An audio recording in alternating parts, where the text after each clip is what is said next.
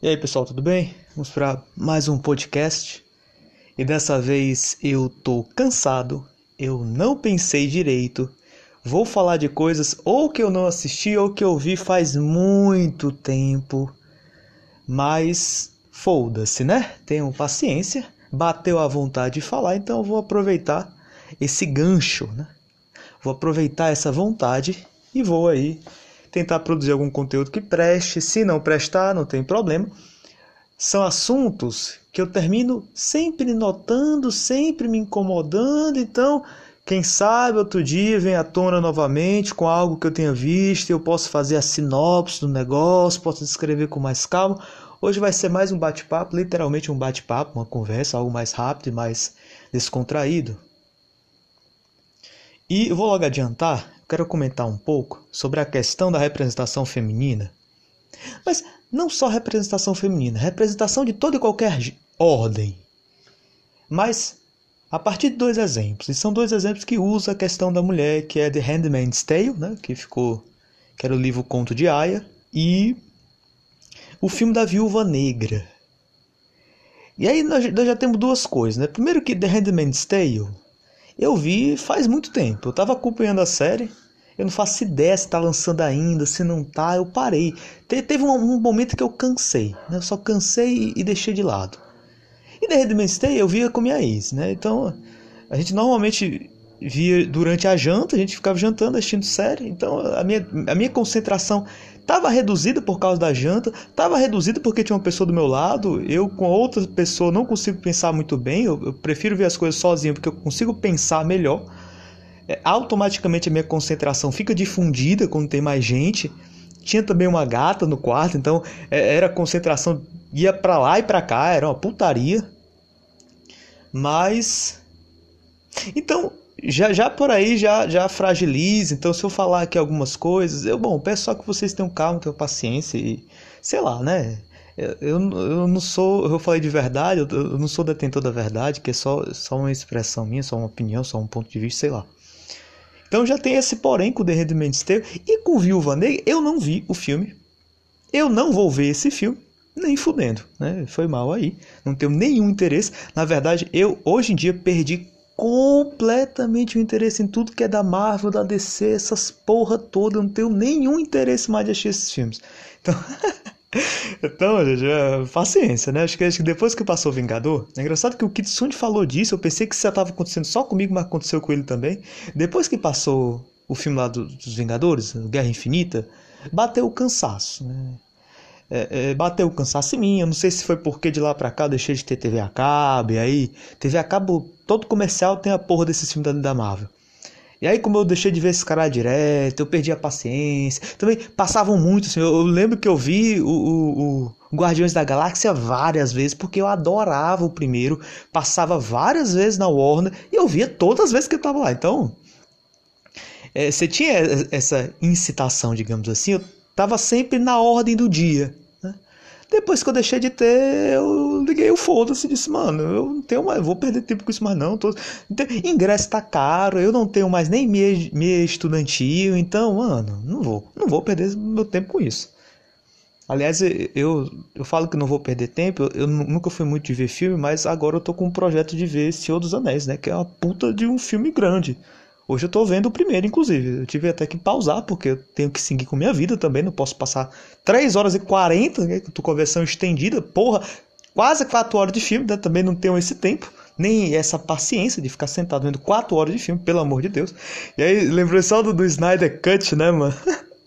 Porra, o Snyder Cut, que fez o filme lá de 4 horas e que é uma bosta. Que aliás eu não vi, não vou ver também. Esses filmes que eu não vi, não vou ver, mas mesmo assim eu comento, né? É muita cara de palminha, mas é porque eu escutei o, Kits, o podcast do Kitsune. E o Kitsune é um cara que eu tenho grande confiança. E é aquela coisa, né? Um podcast comentando outro podcast, mas estamos aí, né? Foda-se, né? Mas é, acho legal, porque essa questão do Kitsune. Aliás, quem, quem, não, quem não sabe quem é o Kitsune, procure o canal que antes ele participava, que era o VideoQuest. Que, aliás, semana passada o VideoQuest voltou a lançar vídeos, mas sem o Kitsune. Mas de qualquer forma, o VideoQuest tem o meu coração. Eu tô lá, tô dando like. Eu, eu, às vezes nem fico assistindo o canal, fico vendo outra coisa, mas deixo lá o bagulho é, no áudio mútuo só para dar lá a visualização. que eu tenho essa relação de carinho com o VideoQuest, que foi lá que eu conheci o Kitsune.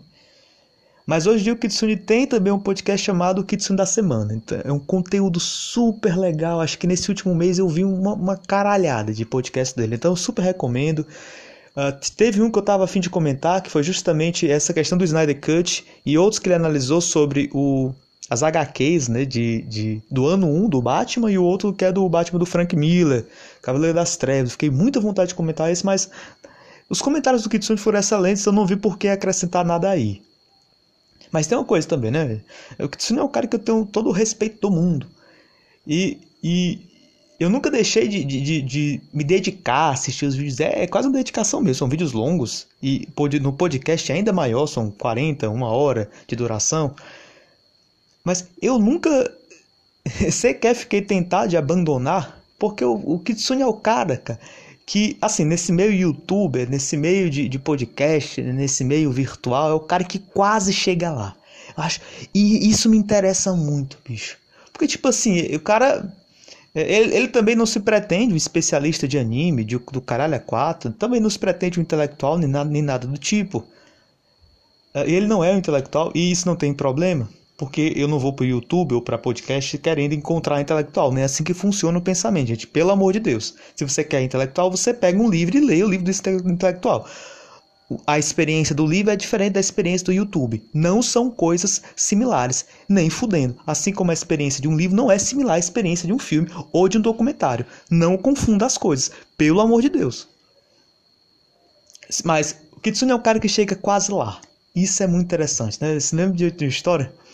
E, e, isso quem contou foi, foi o Zizek, né? Falando, olha, que o Derrida, o Derrida ele dizia o seguinte, você sabe que é negócio do Derrida, né? Que é bagulho da diferença e tudo mais e, e da de la diference, desconstrução e o caralho.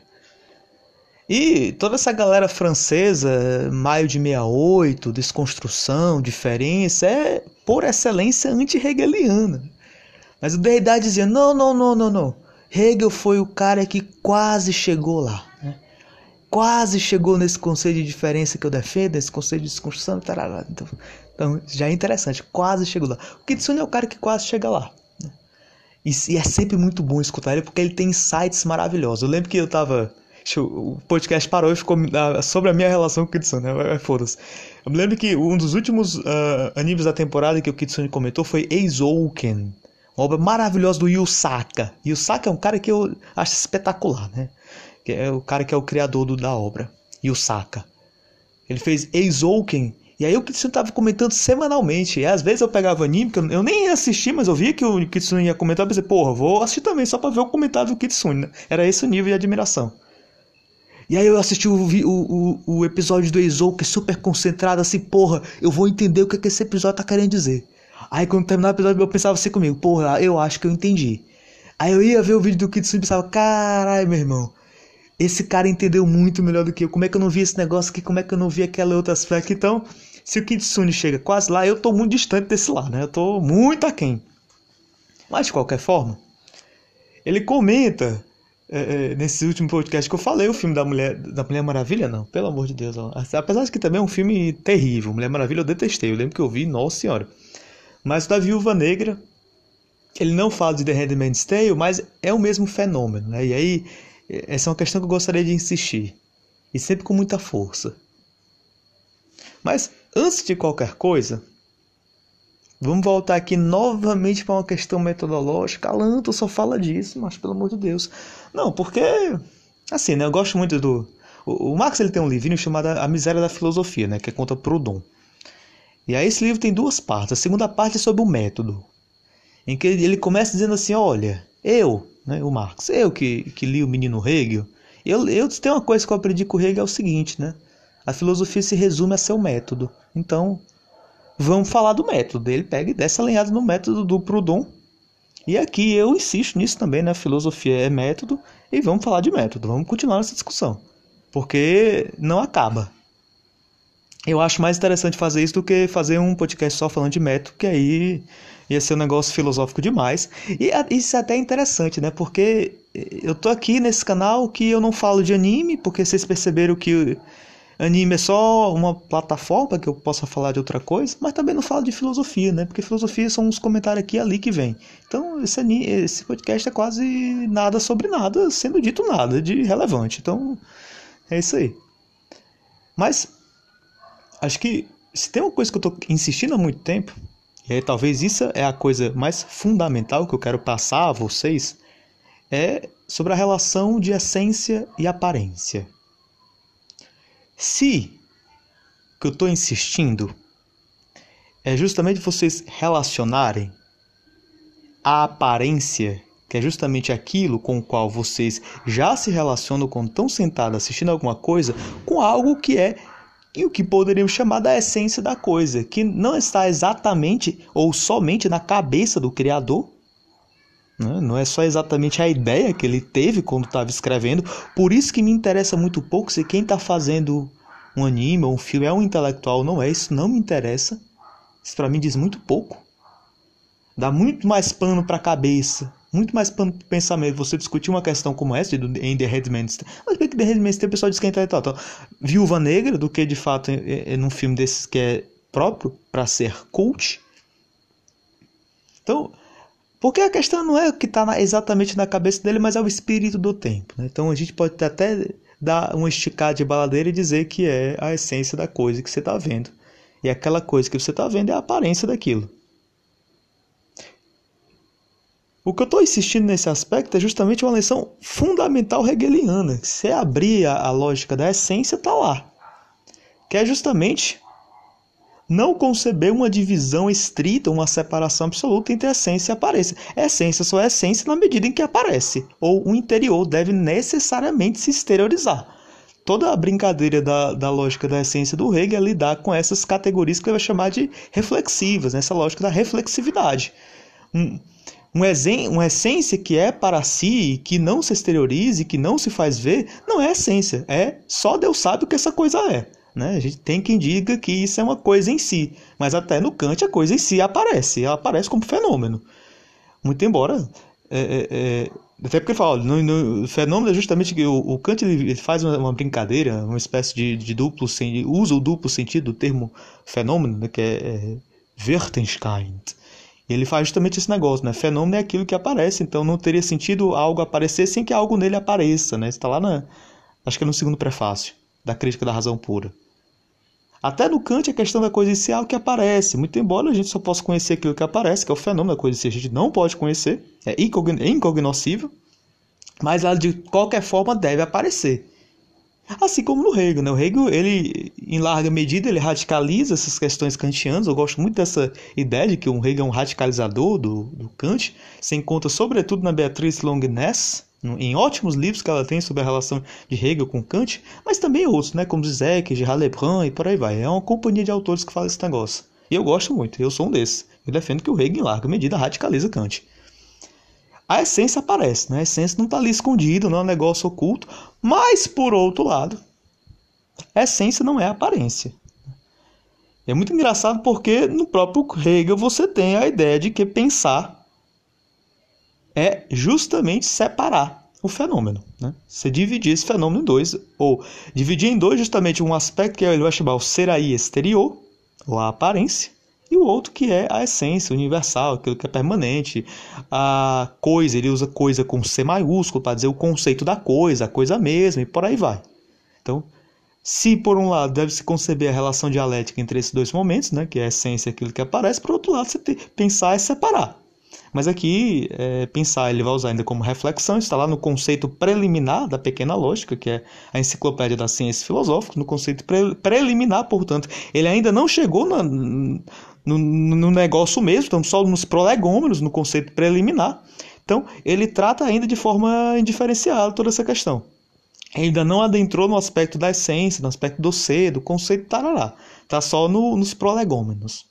Pensar é dividir. Dividir o fenômeno naquilo que é justamente fenomênico e no que é a sua essência. Então, deve-se saber fazer essa operação. Né? Por isso que tem que tomar cuidado. Às vezes a galera acaba caindo num erro muito grotesco com Hegel porque não considera o conjunto da sua obra. Pega uma parte aqui e outra ali, acha que entendeu e critica quando na verdade não entendeu porra nenhuma. Então você tem essas questões.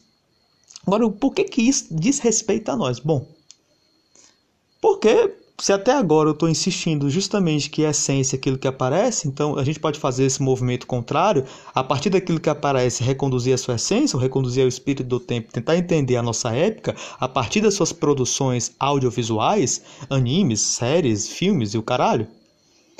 Também é importante fazer esse outro sentido que o Rego diz lá no conceito preliminar, que é justamente separar as coisas. Saber o que é aparência e saber o que é saber o que é essência. E por que, que eu digo isso? Bom, porque, assim, eu tenho. Dizer que a opinião é, pou, é pouco, né? Dizer que é só uma opinião, não é só uma opinião. Mas dizer que é só. que é já um conceito, é uma teoria, também não é isso, pelo amor de Deus. É um negócio que está nesse meio termo, né? Eu tô, tô aqui ainda nas minhas elaborações, é uma coisa que eu estou percebendo, que eu estou vendo muitas regularidades. Eu acho que a minha grande a minha grande capacidade, digamos assim, minha grande especialidade não é filosofia. Por isso que eu, eu, isso que eu falo muito daquela questão do sofrimento. Eu estou sempre com medo de estar tá fazendo algo que não é justamente a minha, minha, entre aspas, potência, minha capacidade, aquilo que eu nasci para fazer, se é que se existe. Mas, bom, cada pessoa tem lá as suas inclinações. Obviamente, a minha inclinação não é ir para medicina, não é ir para física. Isso é evidente. Então você tem essa questão das inclinações. Se isso é eterno ou não é, isso é, isso é outra discussão. Mas eu tenho muito medo, né, de que não, minha inclinação não seja filosofia. Então eu passo minha vida toda me dedicando ao bagulho que não devia me dedicar e estou perdendo a porra do meu tempo. E a vida é só uma, a vida passa. E tal hora a gente se arrepende, né? Mas bom. Isso aí, curiosamente, isso é uma coisa também da vida, né? O sentido você recompõe só no fim. Só no fim que você olha para trás e vê, porra, será? Não sei.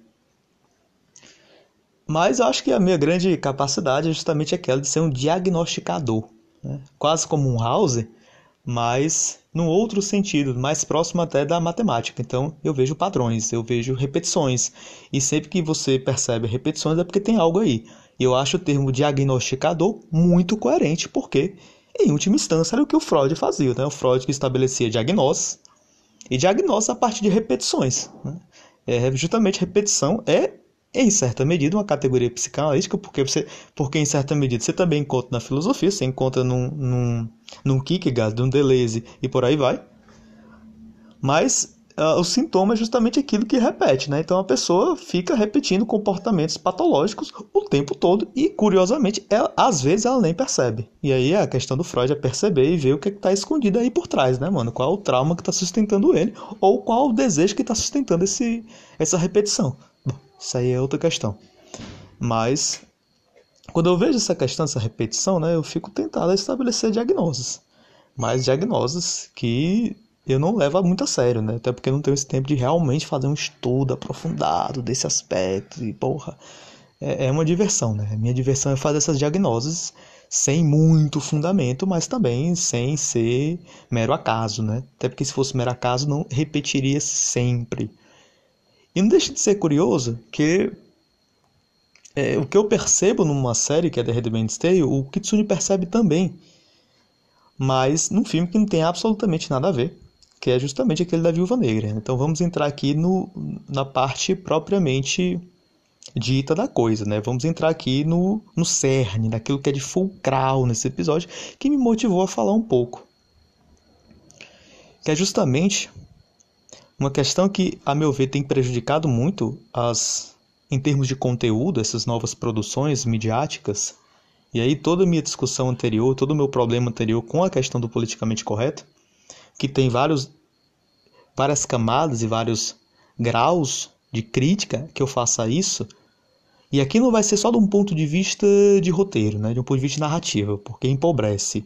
Se uh, pode, pode empobrecer, né? tornar o personagem unilateral. Não necessariamente empobrece, mas pode. Quando eu digo que não empobrece, eu já citei o exemplo de Super Story, que é uma série que faz isso muito bem. Sem empobrecer, pelo contrário, enriquece o conteúdo. Então, não é detestar o politicamente correto por ele mesmo, não, não é isso. Mas tem um outro aspecto que não é do ponto de vista narrativo, mas é justamente um ponto de vista social, que a gente tem que levar em consideração. Então, eu acho que você tem uma, uma alegria quando você encontra essas novas mídias com personagens que representam uma minoria social, como são, como é o caso de Pantera Negra, porque tem um personagem negro e tem vários personagens negros na série, essa é a sua a sua pedra de toque, mas também personagens femininos, que é muito importante. Como Viva Negra, The Handmaid's Tale, por aí vai. E você tem uma alegria quando você se depara com isso, que por um certo, por um certo lado é justificada e eu dou todo o meu apoio, que é justamente auxiliar na construção de subjetividades minoritárias e que estão tendo que se virar na sociedade patriarcal, machista, branca, capitalista e o caralho. E aí tudo bem. E aí isso é importante, de fato, né? Você ter essa espécie de modelo, apesar que também é um negócio questionável, né? São modelos é, feitos também ah, serializados, né? Como uma distribuição em série capitalista que traz uma série de problemas, traz uma série de, de questões a serem pensadas se a questão desses modelos são de fato viáveis para uma construção autêntica de subjetividades ou não, ou então se a gente está só caindo numa cilada. Há uma cilada aí. Né? Isso, que isso seja uma cilada em si e por si, não sei. Mas tomar um aspecto só da questão, no seu caráter mais unilateral possível, eu sustento que isso é uma cilada né, considerar essas, essas produções boas só pelo fato de que estão lidam com essas representatividades ou fazem esse eco, né? É, essa receptividade de um certo clamor social, não de toda a sociedade, mas de uma parcela significativa dessa sociedade, né? Afinal de contas, a camada branca, rica, capitalista, é, é hétero e o caralho, em larga medida, é a minoria. É a minoria. Então se justifica, né? Você querer encontrar eco, você querer ressoar essa parcela, né? E aqui o meu problema não é só, ah, porque o que eles estão querendo realmente fazer é vender, então é só para é uma máquina capitalista de gerar lucro e tal, né? Se até agora a gente só tinha uma camada, a gente, a gente só é, correspondia a essa camada pequena, agora eu quero estender a camada para ter mais lucro. Tá, isso é uma questão, mas não, isso não é o principal. Isso não é o principal. O que me parece é que isso é uma demanda, é justamente essa demanda de representatividade que é vazia e é, em última instância, gerada a partir de um esquecimento radical. E eu sempre defendo isso, né? porque para mim, em larga medida, a nossa época é caracterizada pelo total e absoluta pobreza de experiência, né? Como já dizia o Walter Benjamin numa belíssima expressão, num belíssimo texto, que nós temos um problema que é justamente o esquecimento, né? Nós não sustentamos experiência, e experiência é aquilo que em última instância gera memória. Então não temos memória histórica, daí toda questões de, de questões mais concretas, que é justamente de destruição do patrimônio, porque as pessoas estão cagando para as coisas. Então o museu pega fogo mesmo e a gente não está absolutamente nem aí. A gente posta uma foto no Stories e diz: "Ah, caralho, que pena", e segue a vida. Mas isso é o aspecto imediato. Isso é um aspecto, é o aspecto mais evidente, né? Mas, como eu disse, a questão é sempre sair desse, dessa evidência, sempre sair dessa aparência e tentar estabelecer uma divisão com respeito àquilo que é a essência ou aquilo que é o mais fundamental, o conceitual da coisa. E por que, que eu digo que isso é sem memória? Então, vamos pegar um filme como Pantera Negra, que aliás eu gostei muito. O final do filme eu achei uma merda, mas eu gostei muito. Por outras questões, eu gostei por outras questões. Mas todo o clamor com aquele filme, toda quase a adoração, o pessoal gostou muito dele, queria que fosse indicado. Eu nem sei, se nem lembro se foi indicado ao Oscar ou não, mas o pessoal, nossa, esse filme tem que ser indicado ao Oscar. Olha que obra-prima e tarará. E larga medida porque fez essa questão da representatividade negra, assim como outras séries hoje em dia, que eu sempre me esqueço o nome dessas séries, mas. Uh, hum, não, não me lembro, não me lembro, então é a vida, continua. Eu, eu, eu também estou afetado pelo esquecimento. Mas meu esquecimento é de outra ordem, porque eu sou lesado mesmo. Mas, ok. Há alguns anos sai um filme do Pantera Negra que faz eh, essa representatividade que consegue dar voz a uma minoria que até então não tinha voz. Mas o problema é que há quase 20 anos atrás, você tem uma série que fez isso muito melhor, com muito mais consistência, que foi O Maluco no Pedaço, né? The Prince of Bel Air. O Maluco no Pedaço. O Maluco no Pedaço é uma série de pessoas negras, e não sei se vocês se lembram. A tia do Will, que era a Vivian, ela dava aula numa, dava aula numa faculdade. Uma cadeira, se não me engano, de, num curso de literatura, uma cadeira dedicada a pensadores negros, em sua larga maioria, pensadores revolucionários, ou então pensadores anti-establishment, como Malcolm X, como Martin Luther King e vários outros, né? Que é, esses nomes são citados várias vezes na série. O Malcolm X era um revolucionário, tinha um pensamento muito radical. E o Will tem, tinha uma camisa dele, o Will ele usava essa camisa na série, ele citava o nome desse, era uma referência importante para o Will. Então, porra, isso foi há, há 20 anos, ou, ou mais de 20 anos já. E 20 anos depois as pessoas comemoram, porra, finalmente nós temos um ator negro, um, cast negro e tal. Mas porra, cara, isso tinha faz era tempo. E com referências explícitas e diretas à cultura negra e à cultura revolucionária. O fato de agora a gente se alegrar com essa parca conquista me diz que de lá para cá as coisas não mudaram ou mudaram muito pouco sobretudo nos Estados Unidos, que tem essa tradição racista desgraçada, né? assim como aqui no Brasil também. Mas lá já a gente quase se acostumou a todo mês ter notícia de um policial branco que, sem querer, atirou 30 vezes nas costas de um garoto negro. Né? Isso já ficou um negócio quase comum. Ainda bem que isso não se naturalizou de todo e sempre tem grandes protestos, manifestações, mas que também não, é, é, não chega a uma real mudança. Porque o, o fenômeno continua ocorrendo. Então, isso me diz que essa alegria com essa nova, entre aspas, nova representatividade se justifica por um esquecimento fundamental de que isso já vem tratado há muito tempo e que permanecer nesse estágio da luta que é justamente uma luta por reconhecimento, reconhecimento que vai a fundamentar, solidificar o caminho para uma construção de subjetividade singular, própria, não aquela atrelada aos circuitos mais normatizados de produção de, subjetividades, que é justamente aquele da, da, da, do branco, justamente aquele do hétero e tarará. Isso é importante, mas que tratado no seu caráter unilateral ou só para si, não se justifica. Até porque as coisas continuam ocorrendo, as coisas continuam se desenrolando de maneira diferente do que essa conquista espera ou esperou que se desenrolasse. Mas tá, tá. A gente pode até dizer, não, Alan, mas também a gente não tá só querendo lutar por isso, a luta é mais ampla, é mais complexa. Aliás, gente, só que um parênteses, né? Eu tô, infelizmente, estou discutindo questões de política. Quando eu criei esse podcast, eu não queria falar absolutamente nada de política, não só porque isso dá muita briga, mas porque eu tô cansado, quero fazer outras coisas com a minha vida. Já me dediquei muita, já gastei muito tempo, muita energia, muita dor de cabeça.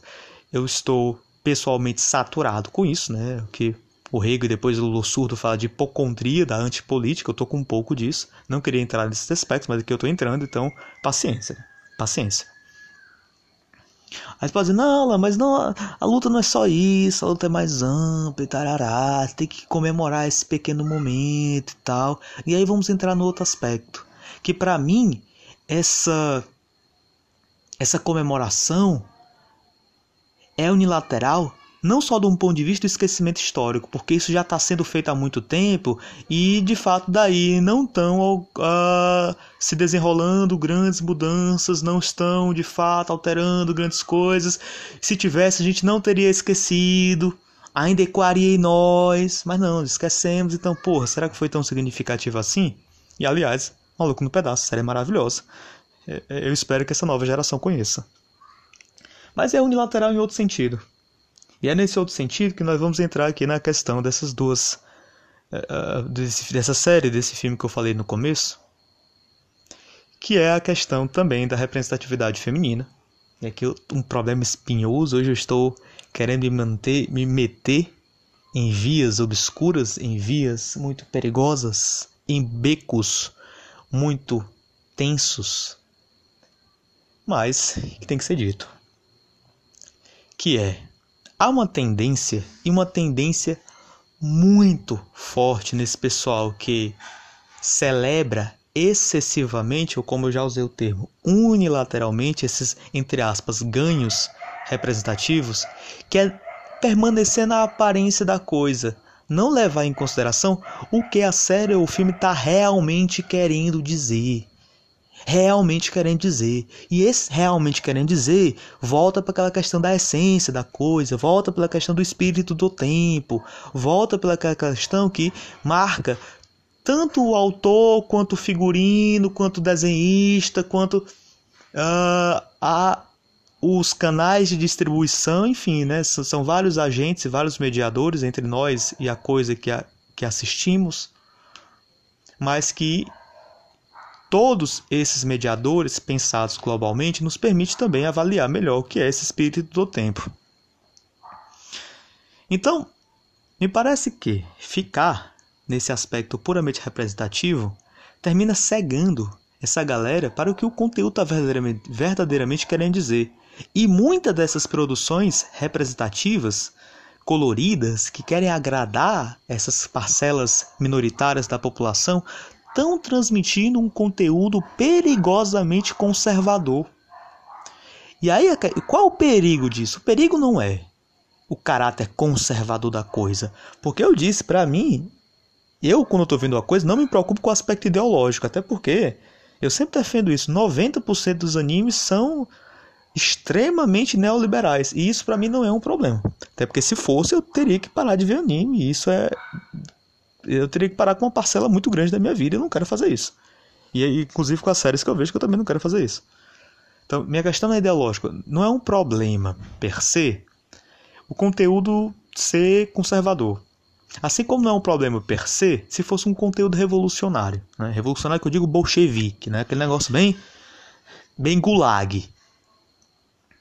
O problema é a galera não perceber isso.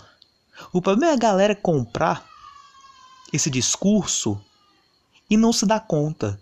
Até porque o discurso que você compra não é, amiguinho, o discurso da aparência. Não é o discurso da representatividade.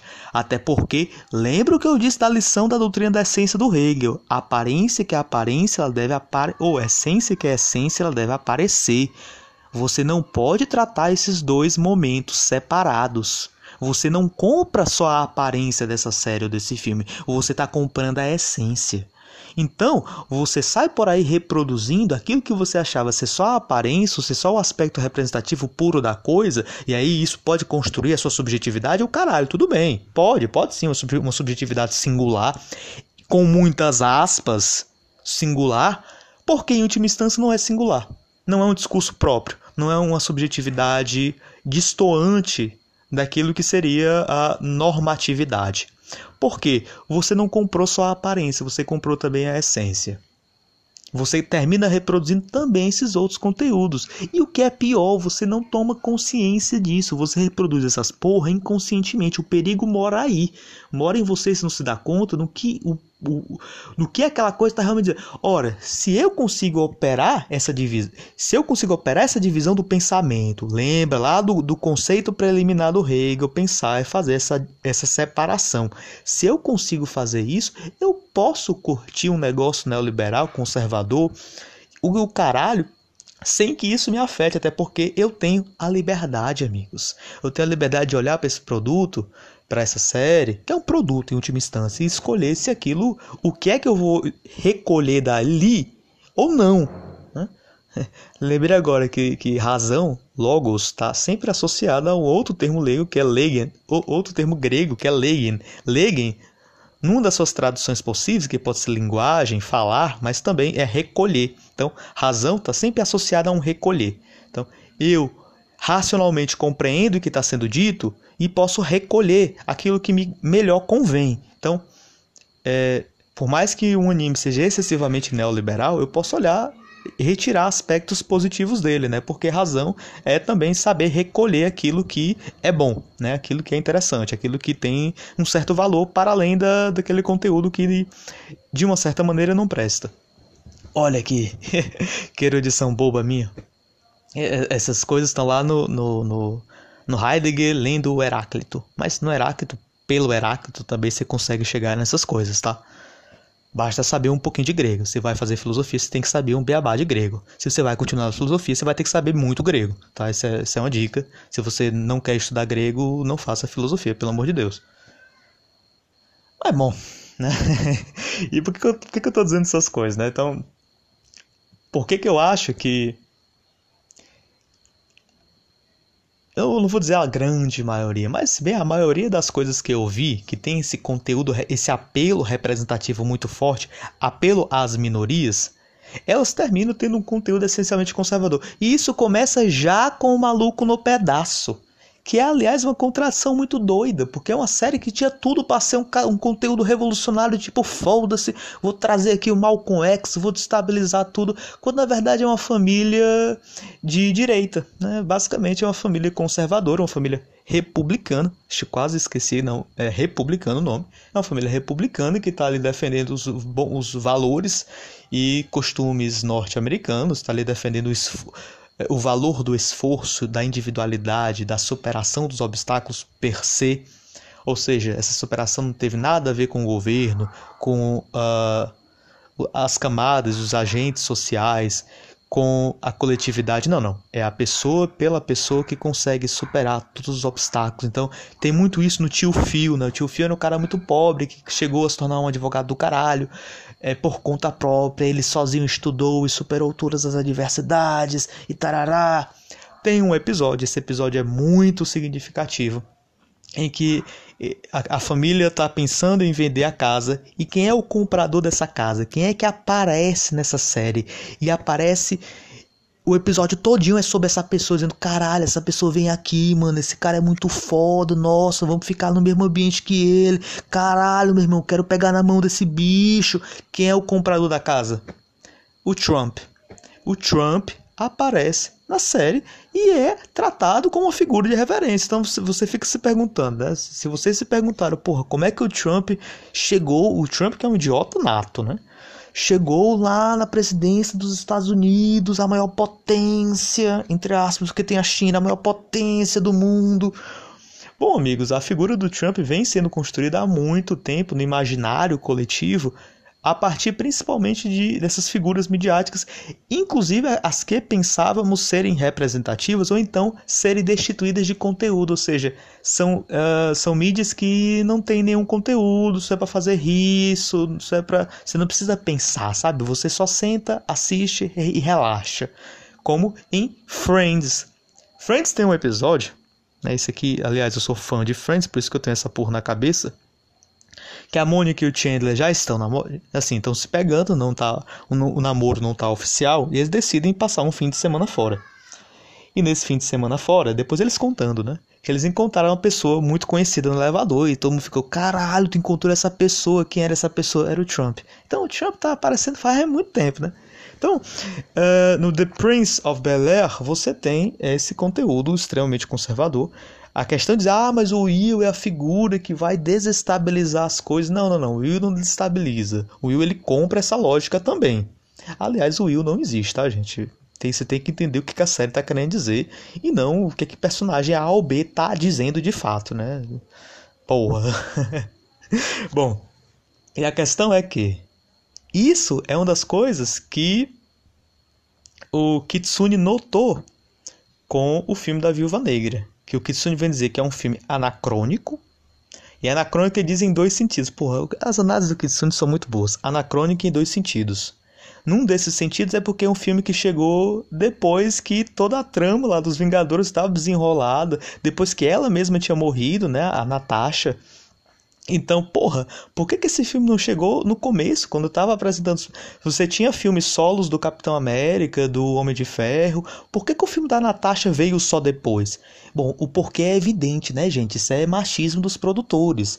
Aí depois eles vão querer maquiar e dizer, não, mas agora é um filme da Natasha, olha como ela é uma mulher empoderada. Caralho, não! O que vocês estão dizendo não se confirma, o que vocês estão dizendo explicitamente não se confirma com o conteúdo que está sendo de fato dito, com a trama mais substancial da coisa. Se esse filme demorou tanto a ser lançado, foi por machismo, machismo dos produtores? Sim, sim. Mas tudo bem, né? esse é anacrônico no sentido, mas tem um outro sentido que é anacrônico. E é esse segundo sentido que me interessa que o Kitsune ele nota que a grande trama dessa série, desse filme, o grande inimigo, né, que é justamente aquela galera de vermelho, não lembro bem, né, que é a instituição militar paramilitar de espionagem que sequestra crianças e faz com que elas se virem espiões que vão matar geral e tal, né? Essas porra. Que foi assim que esse é o passado da Natasha lá da da, da Viúva Negra. São várias viúvas negras, né? Então, Viúva Negra são garotas que foram criadas e treinadas por esse programa. Esse programa se chama alguma coisa de vermelho, quarto vermelho, sei lá. E você tem toda essa questão do russo, vermelho, que se você juntar as pecinhas, coisa que não é muito difícil de fazer, é uma clara alusão ao comunismo. então o que isso diz? Olha, isso é muito anacrônico, isso é coisa de filme lá da época da Guerra Fria, porra. Falar ainda de, de comunismo como um inimigo hoje, isso é tão é, nonsense. E é por isso que eu digo que o Kitsune ele, ele quase chega lá. Isso é nonsense? Isso é anacrônico? Não, eu diria que isso está na ordem do dia. O comunismo, como o comunismo, a gente pode até dizer que está sendo uma ideia, em certa medida, anacrônica, né? Porque só um grupo ali, outro aqui, que defende, tarará. Mas, aliás, gente, eu não estou falando sobre o comunismo de fato, eu estou falando sobre a defesa do comunismo. São duas coisas diferentes. Eu não estou expressando a opinião do que eu, Alan, acho do comunismo. Até porque eu não faço a menor ideia se eu sou comunista ou não sou comunista. E se eu não faço ideia, provavelmente eu não sou. Né? Mas eu não estou expressando opiniões a esse respeito. Estou expressando opiniões com respeito à defesa que se faz do comunismo, que está uma defesa ainda muito particular, em grupos muito pequenos, não entrou na boca do povo a defesa de fato da coisa. O que entra na boca do povo é uma figura car caricatural, difundido sobretudo por pessoinhas como Olavo de Carvalho, que é comunista comedor de criancinhas, comunista que vai é, acabar com a liberdade pessoal, o Estado vai virar uma prisão e tarará. É esse comunismo que entra na boca do povo. E isso não tem nada de anacrônico, isso marca a nossa época. Toda a eleição do Bolsonaro, e agora que estamos novamente passando por um processo eleitoral, essa coisa volta à boca do povo, se baseou nisso, se baseou numa forte propaganda anticomunista ou aquela, aquela loucura na cabeça dele, que é pensar o PT como partido comunista, coisa que não é, nunca se pretendeu ser e nunca foi de fato, até porque são coisas distintas. Uh, mas isso não é anacrônico e, e, esse é um problema que eu tenho com esse, essa análise do Kitsune, mas bom, né, eu não, não posso querer exigir demais dele, ele foi quase lá e foi um ótimo comentário. Então, de fato, você tem nesse filme, por mais que você tenha uma figura feminina, o que está sendo dito de fato não é a mulher foda que ela consegue. É, é, tem isso, né? É um, um feminismo liberal, que ela consegue por conta própria superar os obstáculos, tarará. Assim como o tio Phil conseguiu por conta própria, mesmo sendo negro, superar os obstáculos. Então, porque, então, se eles podem, você também pode. Então, o Estado não precisa de Bolsa Família, não precisa de assistência social, não precisa de fiéis, não pau no seu cu, faça você sozinho. Você só tem a você mesmo e a sua força de vontade. Se você se você é pobre, se você continua pobre, é porque você quis. Então essa é a lógica que está sendo dita, tá, gente? Então só preste atenção. Até no aspecto representativo é com muitas aspas e é com muitos problemas. Mas o que está sendo de fato dito é uma propaganda claramente anticomunista. E novamente, né, a questão não é ser, ser comunista ou não ser comunista. É pela forma como essa discussão vem sendo feita. Ou seja, não é de fato um debate você sentar e discutir. Não, aqui vamos, vamos pensar o que foi a experiência comunista, vamos aqui raciocinar de fato. Que, aliás, quem faz uma ótima discussão disso é o Domênico Lossuto no livro sobre Stalin. Ele pensa de fato o que foi o comunismo soviético com todos os seus avanços e com todas as suas falhas, né? Aliás, porque pensar de fato não é pensar as suas falhas, é pensar também os avanços, né? A vida é assim, a vida é complexa, acostume-se. Mas não, o filme não faz uma discussão de fato. O filme prega um estereótipo na camada inconsciente da coisa. Então você não sai dali tendo uma discussão de fato do que foi o comunismo, tendo aquele desejo de sentar, estudar, de aprender. Não, você sai dali com uma figura estereotipada que você nem percebeu que saiu com essa figura estereotipada, porque é dito nas entrelinhas. É a essência da coisa, mas você ficou na aparência, amigo. Você ficou na aparência, e o pior, você ficou na aparência e você gostou de ficar na aparência quando você disse, porra, é uma figura feminina, é do caralho, uau, esse filme é foda. Não, amigo, pelo amor de Deus, pelo amor de Deus, pense, pense. E aí, como, qual é o meu problema também com outra série, que é The Handmaid's Tale. Handmaid's Tale é muito mais focado nesse público feminino que gostou de porque ser uma mulher foda que tá ali naquela sociedade patriarcal, naquela sociedade distópica no meio dos Estados Unidos, que é uma ideia muito boa, eu gosto muito daquela ideia, eu gosto muito de como é feito na série, eu gosto muito daquele ambiente, eu gosto muito da Sarah Walker, tá lá naquela série, e eu não vou, não vou explicar a referência, vocês peguem aí quem é Sarah Walker, pelo amor de Deus, conheçam conheçam outras séries, mas bom, ela tá naquela série e ela é espetacular. E você tem uma ideia muito boa. Você tem uma ideia muito boa. O meu problema com aquela série é que, novamente, as pessoas ficam no aspecto de que, olha, mas se, é, essa série é um alerta. As mulheres vão ser rebaixadas a objetos, a instrumentos. Elas já estão sendo rebaixadas a isso. Então, meu Deus, é, é temos que fazer algo a esse respeito. Caralho, essa série é muito foda, é feminista, tarará.